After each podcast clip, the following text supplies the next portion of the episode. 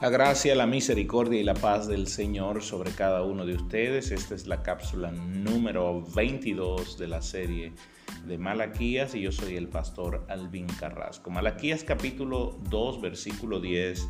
¿No tenemos todos el mismo Padre? ¿No nos ha creado el mismo Dios? ¿Por qué pues nos portamos deslealmente el uno contra el otro? Profanando el pacto de nuestros padres. Prevaricó Judá y en Israel y en Jerusalén se ha cometido abominación, porque Judá ha profanado el santuario de Jehová, que él amó, y se casó con la hija de un Dios extraño. Miren, eh, primero vamos por parte porque no nos podemos alejar del contexto de lo que está señalando Malaquías. Si nos devolvemos dos versículos atrás, versículo 8, el Señor le está llamando la atención porque ellos entre hermanos se estaban comiendo, se estaban maltratando, se estaban eh, rebajando y de hecho estaban haciendo vil eh, la ley del Señor, dice aquí el, texto, estaban haciendo vil la ley del Señor debido a que ellos habían corrompido el pacto que Dios había hecho con Leví y le estaban dando aquiescencia, eh, y recuerde esta palabra, le estaban dando aquiescencia a el derecho del rico por encima del derecho del que no tenía nada. Entonces, al hacer esto, estaban apartándose del camino y, esto se refiere básicamente a los sacerdotes.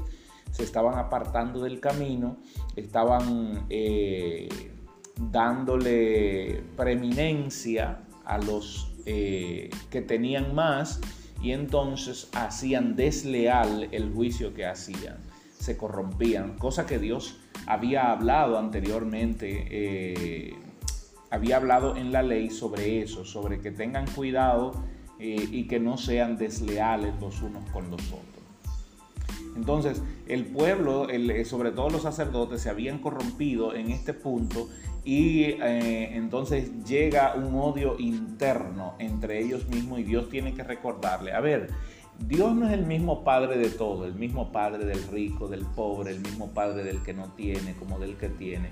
La pregunta aquí, eh, ustedes no son hermanos, entonces eh, es bueno que los hermanos se traicionen los unos a, los otros o que tú traiciones a tu hermano, que tú, que una expresión general es eh, que tú muerdas a tu hermano no son hermanos ustedes. Entonces, si nosotros vemos el contexto bíblico, de hecho, al, pueblo, al día de hoy, a los cristianos se le llama la misma atención en Primera de Tesalonicenses 4:6, cuando le dice que ninguno debe agraviar a su hermano, ni ninguno engañe en nada a su hermano, porque el Señor es vengador de todo esto, como ya os he dicho y así lo testifico, dice el apóstol Pablo. Entonces, eso está presente al día de hoy. Cuando yo veo cristianos mordiéndose, peleándose por eh, temas irrelevantes, y eso lo vemos muy común hoy en las redes, cristianos criticando y odiando a otros cristianos. Y ellos dicen, no, yo te amo en el amor del Señor, sí, pero la manera como tú lo haces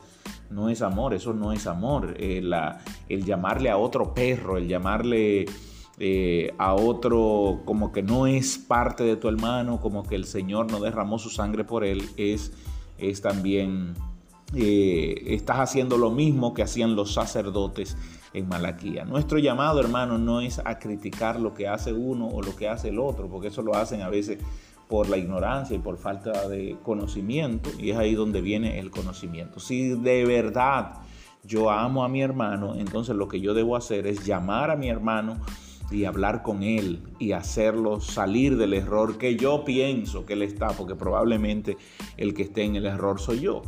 Pero eso nosotros lo, eh, conciliaremos cuando hablamos cuando yo llamo a mi hermano, que fue la regla que Jesús estableció, si tu hermano peca contra ti, ve y estando los dos solos, que en ustedes dos que conste toda verdad, que en ustedes dos eh, se pongan de acuerdo, pónganse de acuerdo, es lo primero. Pero eso es lo que no está haciendo eh, el cristianismo del día de hoy. Lo que estamos haciendo es olvidando que tenemos un mismo Padre. Y olvidando que Dios es el creador de todo. Lo mismo que pasaba en el tiempo de Malaquías, eh, los sacerdotes habían olvidado que todos eran hijos de Dios y que ellos mismos estaban para juzgar al pueblo.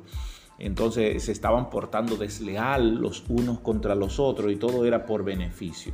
Entonces es necesario que se les recuerde aquí en Malaquías la prevaricación del pueblo de Judá que estaba cometiendo Judá y era como una advertencia.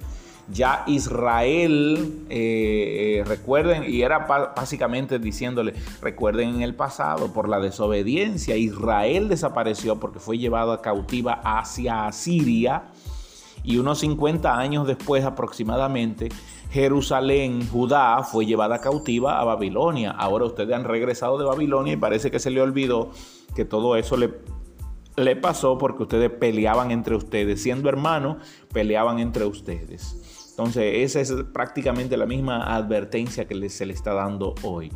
El apóstol Pablo le habló a los corintios sobre eso y sobre los litigios entre los cristianos, que no debería ser algo común sino que pongámonos de acuerdo. Yo no tengo por qué demandar a un cristiano o llevar a un cristiano a, delante de los hombres para que me juzgue los hombres, siendo nosotros la iglesia del Señor.